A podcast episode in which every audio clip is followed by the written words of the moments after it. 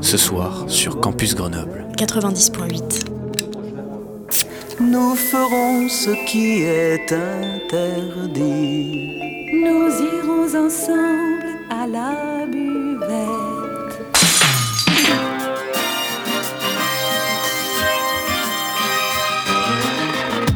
C'est l'apéro.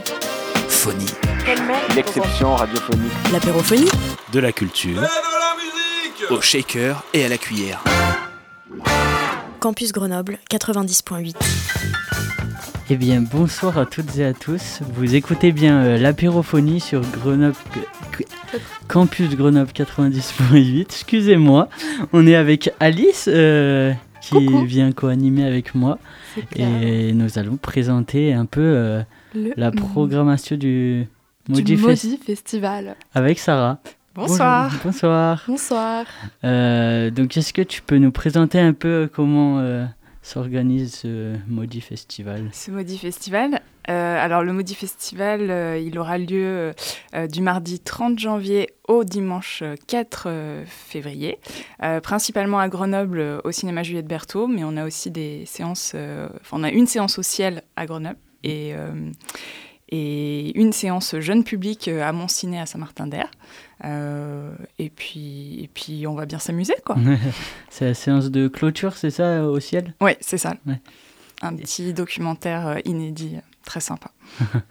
Euh, Est-ce qu'on peut parler un peu de comment euh, s'articule le programme euh, de, de- du Maudit Festival? Comment il a été choisi? Oui. Comment on sélectionne les films? Euh, tout à Je fais fait. beaucoup de questions. mais- Ah non, mais c'est parfait. Euh, alors, euh, tous les ans, on, on choisit une, une- un, fil, un fil conducteur, on va dire, euh, un thème qui va revenir donc tout au long de, de la semaine. Cette année, on a fait le choix de partir sur le thème du voyage vers l'Orient, avec une programmation quasiment 100% asiatique. Et vraiment, l'idée, c'est d'explorer cette année vraiment le- vraiment la grande diversité du cinéma asiatique. Alors, on n'a pas tous les pays qui sont représentés. Ce qu'on a dit un petit peu en édito, c'est que, ben, par exemple, on n'a pas de film indien et c'est une vraie tristesse, Euh, mais pour des raisons qui sont un petit peu indépendantes de notre volonté, on va dire. Euh, et, et donc, oui, euh, sur cette semaine euh, de cinéma asiatique, finalement, on va, euh, on va aller euh, dans un peu tous les genres cinématographiques, euh, des époques très très variées, donc pour montrer que finalement, euh, cinéma asiatique, c'est pas que le, cinéma coréen et japonais, enfin voilà, c'est beaucoup plus que l'image qu'on peut en avoir. Et comment on choisit les films, le fil conducteur, etc. Ben, cette année, c'était un petit peu particulier parce que, euh, en fait, ce, ce choix du fil conducteur de l'Asie, euh, il est venu parce que on a euh, notamment deux films dans la programmation de la semaine qui sont des films qu'on voulait programmer depuis très très longtemps. Et c'était des films, donc en l'occurrence, on les, enfin, on le dit, il n'y a pas de souci. C'était donc House de Nobuhiko Obayashi, qui sera présenté le vendredi à, à 20h, et euh, Tetsuo de Shinya Tsukamoto, qui sera présenté aussi le vendredi mais à minuit. Et ces deux films, euh, bah pour le coup, c'est deux films japonais, et c'est deux films qui jusqu'à présent étaient très très très difficiles à programmer parce que, euh, en gros, les droits pour la France étaient au Japon. Euh, et donc il fallait traiter avec les Japonais et c'est pas toujours extrêmement simple pour les films, enfin surtout quand on est un petit festival comme nous. Et euh, l'année dernière, bah, il y a, euh, deux distributeurs avec lesquels on a deux distributeurs français avec lesquels on a l'habitude de travailler, qui ont acquis les droits de ces films. Euh, qui les ont donc euh, ressortis. Et donc ils étaient disponibles très très facilement pour la France. Et on s'est dit mais là on peut pas on peut pas manquer l'occasion on peut pas il faut pas attendre. Là il faut qu'on les programme. Et, euh, et l'idée c'était ben finalement ben on a ces deux films, ok, on va partir déjà sur ces deux, qu'est-ce qu'on peut faire autour? Et, puis voilà, moi je me suis dit qu'on pourrait peut-être aller explorer d'autres aspects du cinéma asiatique. Bah, donc vous nous avez déniché des perles euh, pour euh, cette, cette édition. Euh, Est-ce que trouver d'autres films à partir de ces films, du coup, ça a été compliqué? Est-ce qu'il y a eu je sais pas, des négociations avec des distributeurs qui... Enfin, comment ça, ça s'articule? On voit que c'est des, des années parfois de, de travail. Oui, tout à fait. Euh, alors, euh, disons que nous, on fonctionne beaucoup avec euh, notre propre cinéphilie. par exemple, House et Tetsuo, c'est des films que, au sein de l'équipe, on aimait beaucoup, que parfois, enfin voilà, certains, certaines, on fait découvrir à d'autres. donc, dans la programmation de toute cette semaine, il y a pas mal de films qu'on qu'on aime depuis longtemps. Et puis voilà euh, les droits étaient disponibles. Enfin certes la plupart euh, étaient euh, plutôt disponibles facilement disponibles. Il y a des choses voilà qu'on on s'est fait découvrir mais c'est vrai que sur la question des droits et j'en parle dans l'édito parce que c'est un petit peu le, le monde caché finalement des festivals de, cinéma le fait de, de, pouvoir programmer un film c'est le résultat d'un long travail en fait parfois c'est facile il y a des films enfin voilà vraiment, on envoie un mail au distributeur, on dit voilà, telle date, euh, etc. Ok, c'est temps. Oui, non. Euh, allez, en deux mails, c'est fini. Ça, c'est idéal. C'est pas la majorité des cas, mais c'est l'idéal. Et puis on a des films, euh, enfin notamment cette année, euh, qu'on est vraiment, euh, j'aime bien dire, aller chercher avec les dents. Il y en a un notamment, c'est c'est le deuxième film de notre soirée Greenhouse du samedi. donc c'est La Reine de la Magie Noire de Lily Exudio. ça c'est un film qu'on a découvert il y a quelques années et qu'on trouvait absolument splendide. mais voilà, tout en étant un film indonésien, les droits étaient au Japon, encore une fois. Et euh, bah moi, ça fait trois ans que je leur envoie des mails en leur disant euh, S'il vous plaît, euh, on aimerait bien programmer ce film. et, et j'avais pas de réponse. alors, ce qui est encore plus frustrant pour vous raconter toute l'histoire, c'est qu'il y a quatre ans, j'avais été en contact avec eux pour un autre film, et ils avaient l'air plutôt partants pour travailler avec nous. Bon, ça avait l'air un peu compliqué, mais pourquoi pas. Et puis quand je les ai contactés pour ce film, bah non, pas de réponse. Et puis alors, et tous les ans, je les relançais. Donc tous les ans, je leur envoyais un mail, je faisais des petites relances, puis au bout d'un moment, je me disais, bon, bah, c'est fini. Et cette année, je me suis dit, allez, on va tenter. J'y crois pas du tout, mais on tente. Et là, et là, il y a une personne qui m'a répondu. Donc, ah, euh, voilà. Et alors, on n'était pas au, bout de, nos peines. Hein. Ça a été, euh, ça a été, il y a eu plein de rebondissements sur lesquels, euh, voilà, je peux pas revenir, mais voilà, il y a eu plein de rebondissements et on va pouvoir le présenter et on est trop fiers parce que c'est un film euh, incroyable. C'est intéressant de voir, de voir un peu l'envers du décor. Il y a des étapes clés quand on négocie avec des distributeurs pour pouvoir après les visionner? en fait, ça dépend. Il euh, n'y a pas vraiment de procédure type.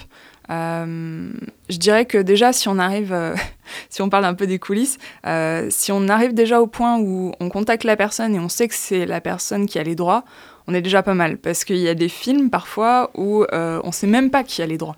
Et donc là, il y a toute une espèce de chasse au trésor où, voilà, euh, bon, moi, c'est un domaine que je connais bien, donc euh, je m'amuse bien avec. Enfin, je m'amuse bien. Parfois, c'est du boulot, hein, mais parfois, je m'amuse bien à aller, euh, aller fouiller, à me dire. je fais plein de recherches, je me dis, mais ça doit être un tel. Oui, mais non, mais il y a ce truc qui dit que c'est un tel. Enfin, voilà. Donc, souvent, j'envoie un peu des mails et on me dit, non, non, c'est pas machin, c'est peut-être machin. Alors, je contacte et ils me disent, non, non, c'est pas eux, c'est eux. Enfin, voilà. Donc, du coup, c'est un peu. C'est toujours un peu complexe. Après, sur la négociation, honnêtement, tout dépend. C'est vrai que Ouais, il n'y a pas de règles, il n'y a pas de règles spécifiques et c'est un petit peu, euh, voilà, là-dessus c'est, c'est très aléatoire quoi. Et vous, vous... ça va pas aujourd'hui. vous nous avez dit que euh, House et euh, que j'écorche pas son nom, Tetsuo. Ouais, Tetsuo. Ouais. c'est un peu le noyau de la programmation. C'était la base de départ en tout cas, ouais. Du coup, est-ce que vous pouvez nous présenter un peu en gros euh, ces deux films Oui, bien sûr. Pour euh, voir un peu euh, l'univers de cette édition? Tout à fait. surtout que je pense que c'est deux films qui sont assez emblématiques de la programmation du, du Maudit Festival. donc House et Tetsuo, c'est deux films qui seront présentés dans le cadre d'une soirée de trois films qu'on a appelée Soirée hallucinée.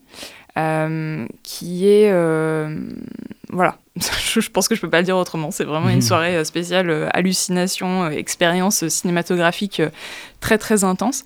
House, c'est un film qui est absolument culte au Japon. qui avait été lancé par, enfin dont la production avait été lancée par un, un, gros gros studio de cinéma japonais qui s'appelle la Toho, au départ pour concurrencer le succès des Dents de la Mer. Ah, ah ouais. voilà, c'était un peu genre nous, nous aussi on va faire un film euh, qui va avoir beaucoup de succès. Alors quand on regarde le film, franchement, il a rien à voir avec les Dents de la Mer. Hein. C'était vraiment juste, euh, on va lancer un truc, euh, voilà, on va, on va leur faire concurrence. Blockbuster, euh, gros effets spéciaux, tout ça ou euh? Bah, Probablement dans cet esprit-là. Alors, euh, House, c'est très très loin de, du blockbuster à effets spéciaux tel qu'on peut l'imaginer, même s'il y a beaucoup d'effets spéciaux pour le coup.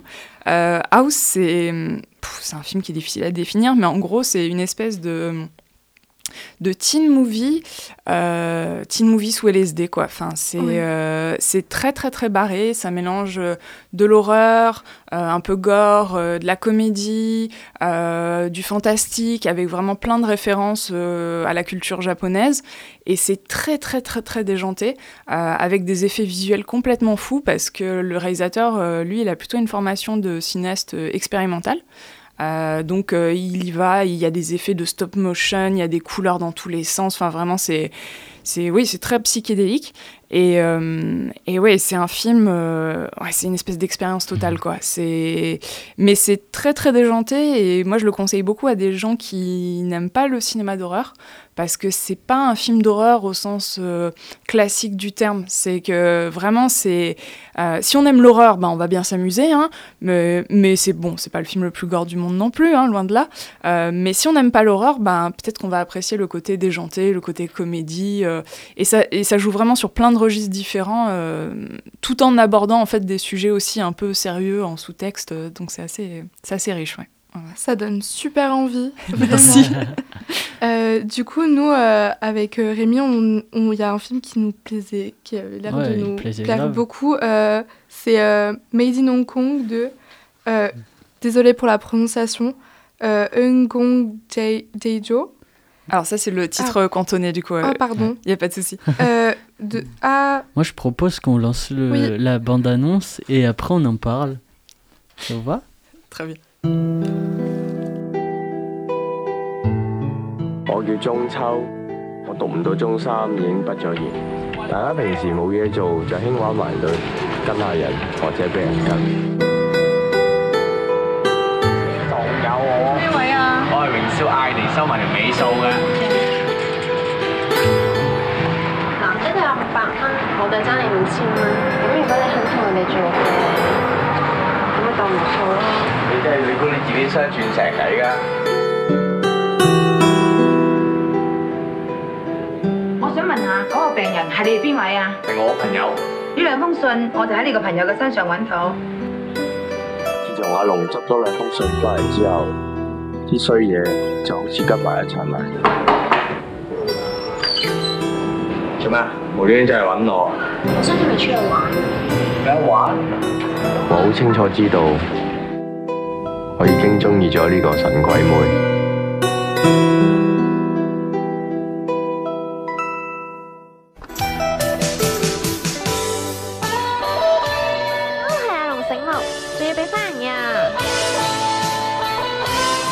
咗阿平，我一定要搞掂呢單。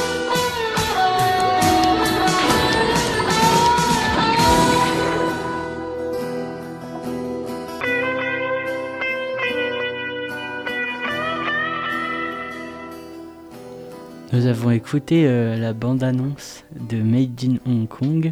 Euh, il sera à visionner le mardi, à, le mardi, j'ai pas la date, 30 janvier à 20h. Euh, au cinéma Juliette Berthaud. Euh, est-ce que vous pouvez nous présenter un peu le synopsis? Oui, bien sûr. Euh, donc, euh, Made in Hong Kong, c'est un film qui raconte l'histoire de d'un jeune, donc qui, dans la traduction française, s'appelle Mi-Août, et enfin qui est surnommé Mi-Août. Et en fait, c'est un, c'est un jeune qui travaille pour la pègre locale, donc pour des triades. Et hum, et en fait, il est, on comprend qu'il est, en fait, il est très jeune, euh, il a quitté l'école, euh, voilà, de manière un peu précoce. Euh, il vit seul avec sa mère, qui est très très modeste, dont, enfin, le père de Miout visiblement les a abandonnés. et en fait, bon, bah, il, il erre, il essaie de survivre un petit peu, voilà, et on sent qu'il est très très perdu. Et puis en même temps, bah, c'est un, c'est un adolescent, quoi. Il, roule un peu des mécaniques, enfin voilà, il fait le il fait le caïd un petit peu, quoi. Et il rencontre, au moment de ses, au cours de ses missions, il rencontre un garçon qui a à peu près son âge. alors, c'est pas tout à fait dit dans le film, mais je pense qu'ils ont autour de, oui, 16-17 ans, peut-être, quelque chose comme ça. et qui, lui, est en situation de handicap mental. Donc, il est, et il travaille aussi un peu pour la pègre.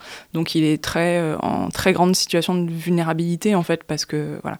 Et pareil, un peu plus tard, il rencontre donc une adolescente qui est gravement malade et ils vont tomber amoureux. Enfin bon, je ne vais pas trop en raconter. euh, et c'est un film qui est absolument magnifique parce que c'est vraiment un film, euh, pour moi, qui est à la fois euh, très universel sur l'adolescence, en fait, sur finalement qu'est-ce que c'est que de grandir, de d'arriver à se trouver en fait des, des gens avec qui on, on, forme une bande, avec qui on trouve du sens en fait. Euh, et en même temps, euh, ben, le côté, euh, voilà, qu'est-ce que c'est que de grandir, de, de devenir adulte, de se confronter à un monde qui est parfois, enfin, le monde des, des, aînés qui est parfois incompréhensible pour les jeunes, ou un monde même juste cruel en général. Donc il y a ce côté universel, et en même temps, c'est un film qui est très très situé dans son époque, donc les années 90, et dans son territoire, puisque c'est un film de Hong Kong. Et en fait, c'est un film qui nous parle aussi euh, d'un sujet euh, très très dur parce que c'est un film qui est produit en 97 et 97 c'est l'année de la rétrocession de Hong Kong à la Chine, donc c'est le moment où euh, le Royaume-Uni va rendre cette colonie britannique à la Chine. Et euh, même s'il y a eu des accords euh, pour que voilà, Hong Kong reste dans une forme d'autonomie euh, pendant 50 ans, notamment sur le plan politique, puisqu'ils avaient un modèle plutôt démocratique voilà, sur la fin de la colonie, en fait, il, les Hongkongais savaient qu'à terme, ils seraient vraiment réintégrés dans la Chine communiste. Avec tout ce que ça implique. Et, ce qui s'est passé, c'est qu'en fait, il y a beaucoup de gens qui sont partis, en fait, euh, enfin, les gens qui avaient les moyens, euh, il y en a beaucoup qui ont quitté Hong Kong, euh, qui sont exilés parce que parce qu'ils savaient que c'était la fin, en fait. Ils pourraient pas continuer à vivre euh, dans un monde libre euh, après 97. Et finalement, le film nous raconte euh, ce que c'est que de, de ne pas avoir le choix et de finalement de rester quand on fait partie de classes très populaires, en fait, dans ce territoire-là. Et du point de vue de la perspective, donc, enfin, de ces jeunes. Donc, c'est vraiment un film qui est à la fois magnifique et un peu désespéré aussi en fait sur euh, finalement bah il y a peut-être pas d'espoir en fait pour nous euh, ici euh, et, c'est c'est à la fois splendide et en même temps c'est un, un, film qui est qui a vraiment des espèces de fulgurances visuelles euh, il y a des moments extrêmement forts et en même temps c'est un film qui est aussi assez violent. Donc il y a vraiment toujours un petit peu la balance entre les deux et c'est un film assez unique de ce point de vue il date de 97 et il n'a pas l'air d'avoir si mal vieilli en termes de, du sens Ah non, du tout. Euh, au contraire, il est même très actuel. euh, parce que quand on voit ce qui, enfin, ce qui s'est passé ces dernières années à Hong Kong, bah, c'est vraiment juste le, enfin, depuis 2019, c'est même un peu avant, euh, c'est juste le prolongement en fait de ce qui était annoncé euh, ben, déjà dans les années 90 et ce que le, le film raconte aussi très très bien. Euh, ouais sans être non plus un film très politique, mais mmh. juste euh, c'est un film du point de vue des, en fait, du peuple. quoi. C'est euh, un film du, qui est l'empreinte de son époque, en fait, du coup. Tout à fait. c'est chouette. Ouais. Et en même temps, tout en étant très universel. Ouais. Donc c'est vraiment, euh, qu'on s'intéresse ou pas au, à l'histoire de Hong Kong, c'est un film qui peut, je pense, qui peut vraiment toucher plein, plein, plein de gens. Ouais. Coup, petite précision pour les auditeurs qui nous écoutent, euh, le film est interdit au moins de 16 ans. Ouais. C'est par rapport à quoi? Euh, Je pense que c'est par rapport à certaines scènes qui sont un peu, un peu violentes. Euh, moi, j'avoue que je, je, suis un petit peu étonnée du moins de 16. Euh, c'est vrai qu'il y, y, a deux, trois scènes qui sont un peu, un peu rudes, mais plus euh, plus sur la dimension psychologique, je dirais, que, que de la violence euh, visuelle. visuelle. Bon, il y en a un petit peu aussi, euh, mais là, j'avoue que la commission de classification, je les trouve un petit peu dure quand même. mais enfin, il faut, faut pas être forcément très rebuté par ce moins de 16. c'est quand même un film. Enfin je, je pense pas que ce soit un film qui traumatise euh, trop non plus euh, notre public. Tant okay. mieux. Et euh, par rapport à la commission, c'est du coup le c'est le distributeur qui va vous dire vous avez le droit de le distribuer, mais il y a des conditions? Ou c'est vous entre enfin un membre de l'équipe euh, du festival qui vous accordez sur ah ça c'est vraiment trop euh, compliqué à montrer euh, à un public de tel âge etc alors non, c'est pas du tout nous qui décidons. en fait, en France, on est contraint, contrainte par, ben, par le CNC, enfin par le ministère de la Culture, parce que en France, donc il y, a y a une commission de classification qui regarde tous les films qui sortent, et c'est eux qui donnent des recommandations, et ensuite le ministre ou la ministre suit. Bon, dans 99% des cas, euh, ils ou elles suivent. Euh, et, en fait, nous, quand on programme des films, on est obligé d'indiquer euh, ce, que, ce qui a été retenu en termes de classification, parce que sinon, on est dans l'illégalité. pareil, si on, fait rentrer des gens trop jeunes, on est dans l'illégalité, et c'est comme pour les cinémas, en fait. voilà. Donc c'est pour ça que je dis que voilà, le film, il est interdit moins de 16 ans, on n'a pas le droit de faire rentrer des gens de moins de 16 ans, ça c'est sûr, mais des personnes qui ont plus de 16 ans et qui hésiteraient... Euh, je leur dirais non mais vous inquiétez pas, ça, ça va aller. Moi je voulais savoir un peu quelles sont les, spécifi les spécificités du cinéma asiatique qu'on ne connaît pas beaucoup. Oh waouh euh, Ça c'est une vaste question. Euh, par rapport à la prog par exemple ou, Ouais, ou... techniquement ou dans, au niveau de, des, du sens que les réalisateurs veulent donner en fait, tout dépend. C'est en fonction de vous, est-ce que vous avez à me répondre Bien sûr. bah, en fait, je dirais que tout dépend des, des pays. Euh, c'est vrai que, par exemple, euh, par exemple, le, cinéma euh, coréen, il a beaucoup de visibilité depuis 20 ans en France, notamment tout ce qui est un peu film policier, un peu très très noir, etc. alors qu'en fait, il y a plein, il y a plein d'autres choses. en fait, en France et je dirais en Occident, il y a, quand même toute une frange de cinéma asiatique qu'on ne voit pas, euh, soit parce que bah, culturellement, les distributeurs se disent euh, non mais ils vont pas comprendre, euh, enfin il y a un décalage culturel qui fait que voilà ça va pas marcher, bon que ce soit vrai ou, ou pas vrai. après l'Asie, c'est tellement vaste que en fait, euh, chaque pays a un peu ses spécificités. Euh, mais c'est vrai que nous, dans ce, enfin, c'est pas forcément toujours très, enfin, c'était pas forcément toujours très conscient, mais c'est vrai qu'on a beaucoup de films, par exemple, sur la semaine euh, du festival cette année, qui parlent de politique et qui parlent de, du contexte en fait dans lequel les films ont été produits. et c'est assez intéressant parce que c'est aussi des espèces de petite porte qui s'ouvre euh, sur euh, une époque donnée, un contexte politique donné. Et puis, euh, comme nous, on est plutôt dans du cinéma de patrimoine, donc des films qui ont plus de 10 ans, voire plus de 20 ans. cette année, on remonte jusqu'aux années 60. On a aussi bah, pas mal de films qui ont été tournés sous des dictatures, en fait, ou des régimes très très dur, euh, avec tout ce que ça comporte de censure, de, euh, finalement on aborde des sujets mais de manière un peu détournée, euh, et, je trouve que c'est, pour le coup, c'est très intéressant. Ah, c'est trop chouette. Et par exemple, lors des projections, est-ce que par exemple au début de la projection, vous faites un petit, une petite présentation justement pour peut-être bah, replonger les spectateurs dans euh, le contexte politique, euh, etc. Oui, tout à fait. oui, toujours. Euh, ça, c'est un truc qui est, qui est, très important pour nous, euh, c'est de pouvoir accompagner les séances.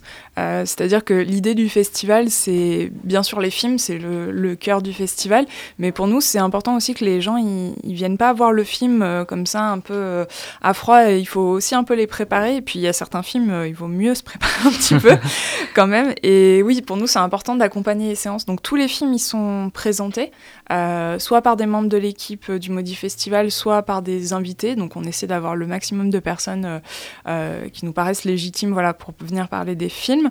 Euh, on a même un film qui sera suivi d'un débat. donc c'est le film du mercredi à 20h. Donc c'est Kisap Mata de Mike DeLeon. Mmh. parce que c'est notre séance, c'est une de nos séances en partenariat avec le cinéma Club de Grenoble et c'est la séance ciné-club, c'est-à-dire la traditionnelle. Euh, donc là, en plus, euh, voilà, il y aura même possibilité euh, d'échanger après la séance avec la personne qui a présenté. Ah, c'est super. En parlant de régime totalitaire euh, dont vous nous parliez tout à l'heure, euh, je pense qu'on peut écouter euh, la bande-annonce de l'aiguille qui se déroule sous l'URSS. Oui, tout à fait.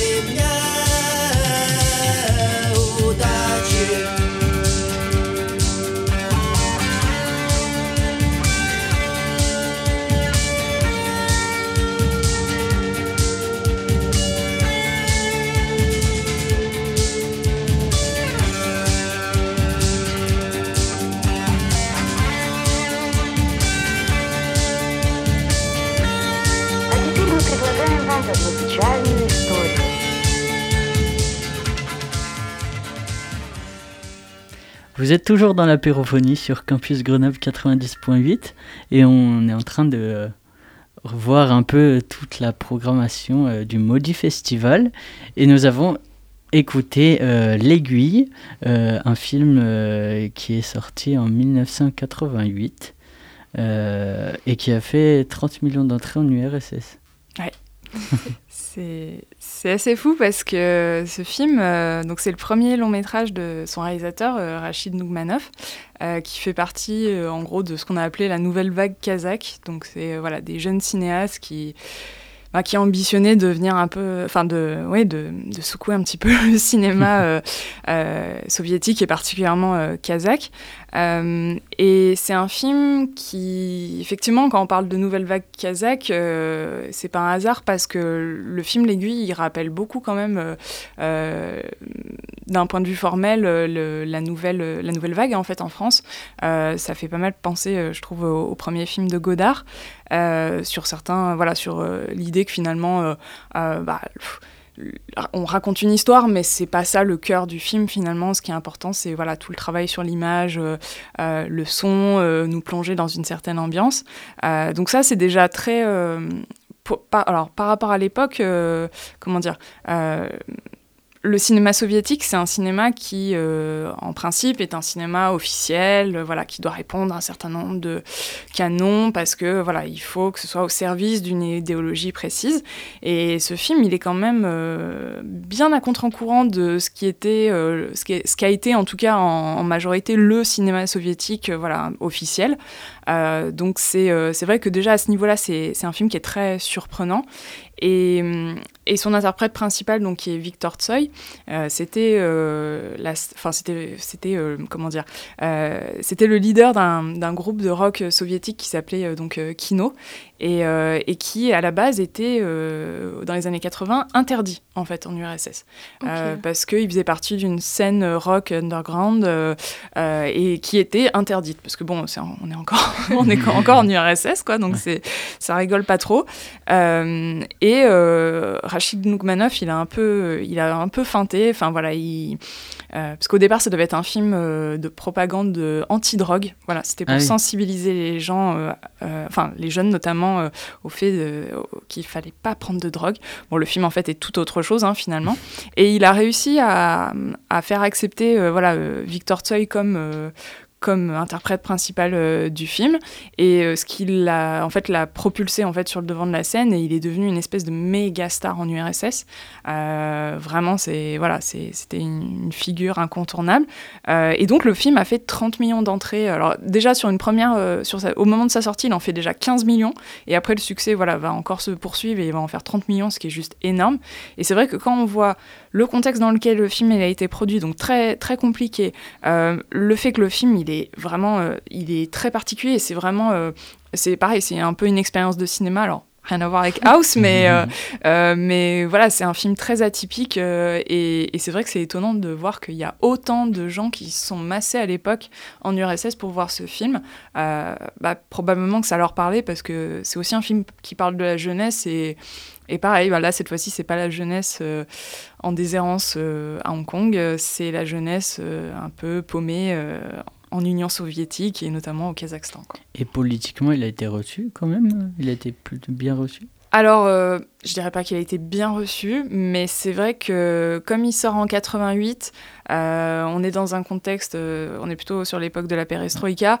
Du coup, ça va mieux. Niveau censure, on est un peu plus, un peu plus détendu, un peu plus chill, exactement. Euh, donc c'est ce qui a permis au film de, de sortir. Euh, ce qui n'est pas le cas, par exemple, pour l'autre film qu'on présente euh, le même soir dans le cadre de cette soirée Nouvelle Vague soviétique, qui est un peu plus vieux et qui, lui, a eu beaucoup plus de problèmes avec la censure que l'aiguille. Bah, D'ailleurs, on va en parler de ce film-là, c'est Sayat Nova, qui est un film arménien. je pense qu'on peut écouter écouter la bande-annonce et comme euh, les autres, on en parle euh, par la suite.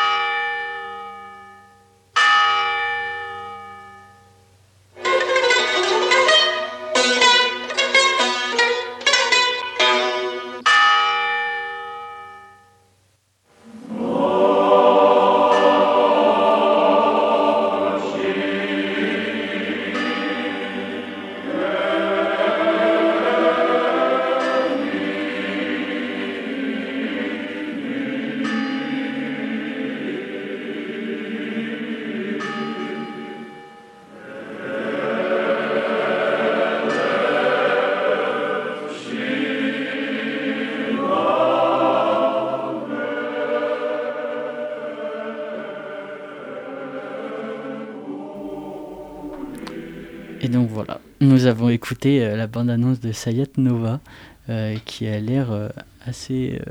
assez folle, splendide. Incroyable. Oui, c'est un film qui est vraiment esthétiquement magnifique. Enfin, vraiment, c'est une splendeur et je pense que le découvrir sur grand écran, c'est vraiment une chance parce que c'est l'écrin parfait pour ce genre de ce genre d'œuvre. c'est un film qui est qui va quand même clairement du côté de l'expérimental. Euh, c'est vrai qu'on avait au Modi Festival déjà euh, programmé, euh, pas l'année dernière, mais des années précédentes, un peu de cinéma expérimental. Et ce film, il est vraiment. Enfin, il, va clairement plus de ce côté-là, en fait. mais je pense qu'il reste quand même accessible à des, des, personnes qui, voilà, qui n'auraient pas de clé, enfin, de compréhension par rapport au cinéma expérimental. parce qu'il y a quand même une espèce de fil conducteur qui fait qu'on arrive quand même à peu près à se raccrocher à, si vraiment on a besoin d'une forme de narration, euh, voilà, à quelque chose, euh, parce que c'est un film qui nous raconte donc l'histoire d'un alors le terme exact c'est pas tout à fait celui-là mais euh, en gros un homme enfin qui a vraiment existé en fait qui était donc qu'on surnommait Sayat Nova et qui était une sorte de troubadour en fait enfin c'était un poète musicien et le film raconte donc un peu son son histoire, euh, mais de manière très très libre en fait, avec euh, voilà des plans qui sont vraiment des espèces de tableaux euh, absolument splendides où on, joue sur les couleurs, sur les textures, sur voilà sur les costumes. Enfin c'est vraiment incroyable. Et c'est un film qui a une histoire aussi qui est assez folle parce que son réalisateur, donc Sergei Parajanov, lui c'est un Arménien qui est né en Géorgie. Euh, et euh, avant de faire ce film, il avait euh, déjà été un peu inquiété par le pouvoir soviétique, qui n'aimait pas du tout ce qu'il faisait, et qui lui reprochait tout un tas de choses, notamment le fait de mettre en avant des, ben, certaines cultures propres à, certaines, voilà, à certains, mm. certaines nations qui, qui composaient l'URSS. donc voilà, ça, le pouvoir soviétique n'aimait pas du tout. Il fallait pas de particularisme culturel. Il fallait, voilà, il fallait euh, tout le monde dans, le même bateau. Et quand il sort ce film-là, ben, c'est un peu le début de la fin pour lui parce que, euh, en fait, on va lui reprocher euh, voilà, d'être trop formaliste, quoi. Donc, de part, encore une fois, de pas rentrer dans le canon du film soviétique très narratif, voilà, qui, dispense un, discours voilà, par rapport au pouvoir. on va lui reprocher aussi ben, d'exalter différents types de cultures qui ne sont pas bah, les cultures russes, parce parce que c'est un film qui, qui mêle trois langues en fait, l'arménien, l'azéri et le géorgien. et c'est vraiment, enfin pour moi, c'est vraiment un film qui est une espèce d'hymne au dialogue interculturel. Et c'est vrai que bah, je pense qu'on en a besoin en fait. Ah oui, de on ça. en a besoin en ce moment en plus. hein. Particulièrement, ouais, c'est ça. C'est et, et je trouvais que c'était vraiment beau pour le coup de le programmer maintenant et de, de se dire que finalement euh, ce film-là, bah, il raconte ça en fait. Il raconte que finalement euh, tous ces territoires-là, en fait, tous ces pays, bah, ils ont une culture commune, ils ont ils ont une histoire commune et que finalement en fait il y a des ponts en fait. euh, et et mais ça, ça a été ça n'a pas été compris à l'époque et euh, Parajanov, il a été condamné alors pour pour euh, plusieurs au- autres choses aussi, mais il a été condamné à 5 ans de prison en fait euh, même. suite euh, à ce film, euh, qui a été très fortement censuré. Et ça fait pas très très longtemps qu'on peut le voir dans une version euh, euh, qui est proche de la version originale. Alors apparemment c'est pas ce qu'on, enfin ce qu'on va, nous on présente, c'est pas tout à fait la version d'origine, mais je crois que personne n'a accès à la version d'origine. Euh, mais euh, voilà, il y a eu un travail de restauration qui a été mené, euh, qui a, je crois qu'il a duré quelque chose comme trois ans, pour retrouver en fait des traces, savoir un petit peu ce qu'il avait mis dans le film, etc. Et pour lui redonner en fait un petit peu bah, son allure d'origine. Et, c'est un, voilà, c'est, un film bah, qui mérite d'être vu. Euh, On à vous invite titre. à, à aller le voir Ah, euh, clair. rien que à la bande-annonce euh, sur Mais- un petit écran sur YouTube. euh, Ouais. ça, ça a l'air très beau. Même euh, l'histoire est hyper émouvante et, euh, et c'est. c'est, euh, Ouais. mais en fait, euh, on n'a que des films euh, remplis d'histoires euh, C'est ça. ouais. autour d'eux. Ah, c'est c'est- c'est- c'est beau. Est-ce qu'on peut parler maintenant des rencontres euh, qu'il va y avoir euh, pour Oui. le festival? Bien sûr, oui. Comment ça marche? Comment vous les choisissez euh, Euh, nos invités, vous voulez dire? Ah, Oui, oui. Ouais. Euh, bah, on fonctionne. euh, alors, on a, euh, on a un peu nos, nos habitués. Euh, par exemple, euh, pour la soirée bah, justement du, du jeudi, euh, euh, donc le- la, la double soirée euh, Nouvelle Vague soviétique, euh, on invite euh, Aurélie Dos Santos qui est. qui vient en fait présenter des films chez nous, euh, je crois plus ou moins depuis le début, euh, qui euh, elle est très impliquée sur, dans la, sur la scène culturelle grenobloise. Elle avait notamment organisé deux événements, le NSK Rendez-vous et le Festival Draga Bosna à Grenoble. Euh, après, on a, on a des invités. euh, alors, oui, on fonctionne un petit peu, un petit peu avec du local, euh, parce qu'il y a quand même plein de gens très très intéressants à Grenoble qui sont susceptibles de venir parler de films. Après, on a parfois on va chercher aussi des gens qu'on connaît moins, mais dont on apprécie le travail. Par exemple, pour le que je vous dise pas de bêtises, pour le oui pour le pour le vendredi à 22h, euh, donc pour Soudain dans la nuit, le film coréen, et euh, pour les deux films du samedi, euh, on invite euh, Amélie Lopez, qui, est, qui fait partie d'un festival lyonnais qui s'appelle On vous ment, c'est un festival de documentaires, et on l'a découverte particulièrement dans un podcast qui commence à avoir un, un certain retentissement. Qui, euh, son nom m'échappe d'un coup. Euh, Jumpscare. Jumpscare, merci. Je vais y arriver. Merci. Euh, donc oui, on l'a découverte dans, dans Jumpscare et, et donc bah, c'est un, un podcast plutôt axé donc cinéma de genre et, et donc on l'a invitée et elle nous a dit oui et on est ravis et donc on va la rencontrer à cette occasion et, et c'est super et c'est aussi une manière pour nous de, de créer des liens en fait. Et, et du coup, ce- cette connexion, elle s'est fait de manière assez fluide ou il y a eu quand même. Euh, Enfin, est-ce qu'il fa- il a fallu creuser pour euh, trouver son contact euh? Non, ça va parce qu'il y a une personne dans, dans notre équipe euh, euh, qui, euh, voilà, qui la suivait sur les réseaux sociaux. Euh, Amélie Lopez la suivait également, donc du coup, elle lui a envoyé un petit message et puis elle, elle est très sympa et elle nous a dit oui, donc c'est trop bien. trop trop chouette. Et donc la date de la rencontre? Euh, alors elle, elle viendra euh, le vendredi à 22h, donc présenter Soudain dans la nuit euh, de Gong Yoo-nam, et elle présentera les deux films de la soirée Grindhouse, donc euh, euh, Heroic Trio de Johnny To et La Reine de la Magie Noire de Lilia Studio. Eh ben, trop bien. Je pense qu'on arrive à la fin. Ouais. Euh, Est-ce que vous pouvez nous présenter un film qui vous tient à cœur dans la programmation ou c'est trop difficile non, non, de choisir C'est vrai que c'est un, peu, un peu tous mes bébés, alors c'est pas évident. Euh, moi, j'ai quand même envie de, parler, bah, si je dois en choisir un, du film du mercredi, donc le film de la séance Ciné-Club, euh, qui s'appelle Ma tête, Mike DeLeon, euh, parce que c'est un film qui doit pas dire grand-chose à grand monde, euh, parce que c'est un film inédit en France. Euh, il a été présenté dans quelques festivals euh, euh, suite à sa restauration, euh, voilà, il y a un an ou deux, mais, mais il ressortira voilà, dans le cadre d'une rétrospective du réalisateur en mars avec d'autres films. Euh, c'est un film qui, moi, m'a vraiment bouleversée quand je l'ai découvert. Euh, je l'avais découvert à euh, au Festival Lumière. J'étais allée un peu à reculons en me disant, ouais, bon, on va aller voir, ça a l'air intéressant. Et je suis sortie et vraiment, j'étais complètement sonnée. c'est un film philippin et c'est vrai qu'on connaît assez mal le cinéma philippin en France, notamment le cinéma de ce réalisateur qui est pourtant un des très grands réalisateurs des années 70-80 et, en fait, j'ai découvert avec ce film euh, tout un pan de, enfin, voilà, du, cinéma philippin qui est un cinéma euh, très singulier, alors pareil, très très politique. Euh, c'est un film là s'appelle Manta qui, qui est hum, tourné sous la dictature de Ferdinand Marcos et qui parle indirectement de la dictature, donc c'est très très osé pour l'époque. Et c'est en fait c'est c'est un drame familial. C'est inspiré d'un le film est inspiré d'un fait divers, donc c'est encore plus glaçant.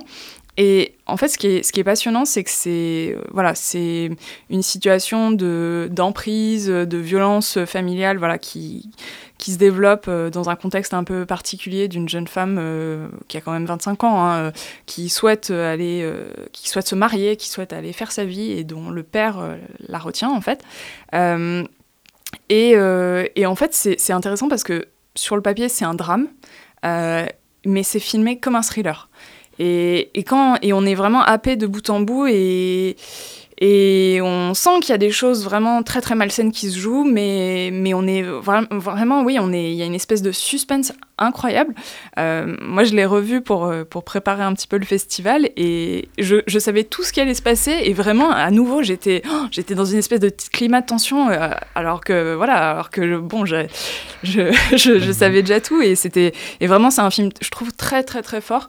Euh, et pareil, c'est un film qui est à la fois spécifique par rapport à un contexte, ça nous parle des Philippines dans les années 80, euh, un territoire pareil qu'on connaît très mal. Euh, et en même temps, c'est un film, moi je trouve très très actuel parce que ça parle des violences euh, intrafamiliales, mmh. ça parle euh, d'une société très très patriarcale. Euh, c'est vraiment alors c'est bon, je il y, y, a des scènes qui sont quand même assez dures, mais c'est un film, euh, je trouve très très important, euh, bah, sur euh, notamment sur la question des violences faites aux femmes. Ouais, ouais c'est encore un film qui a l'air trop bien et je sens que je vais passer ma semaine au cinéma. Allez les voir. c'est votre moment de vous plonger et d'apprendre ouais. et, et, ça a l'air chouette. On invite tous les auditeurs à aller farfouiller dans cette programmation et de se rendre au cinéma euh, Juliette Berthaud. C'est une, une, opportunité en or et euh, du coup euh, ça se passe du 30. 30 au 4 30 janvier au 4 février. C'est ça. à Grenoble. Merci beaucoup d'avoir accepté notre invitation. Merci à vous. Merci infiniment. Euh, C'était euh, un régal de vous écouter. merci. C'était un plaisir d'être ici. Merci à Naïs et Louis pour la technique et merci à toutes et tous euh, de nous avoir écoutés. À la prochaine. Et c'était quoi? L'apérophonie! Ouais, mais c'était quoi? L'apérophonie! C'est quoi? L'apérophonie! Quoi? Sur Campus Grenoble! Sur quoi? Sur le 90.8 Ah, sur Campus Grenoble 90.8 Oui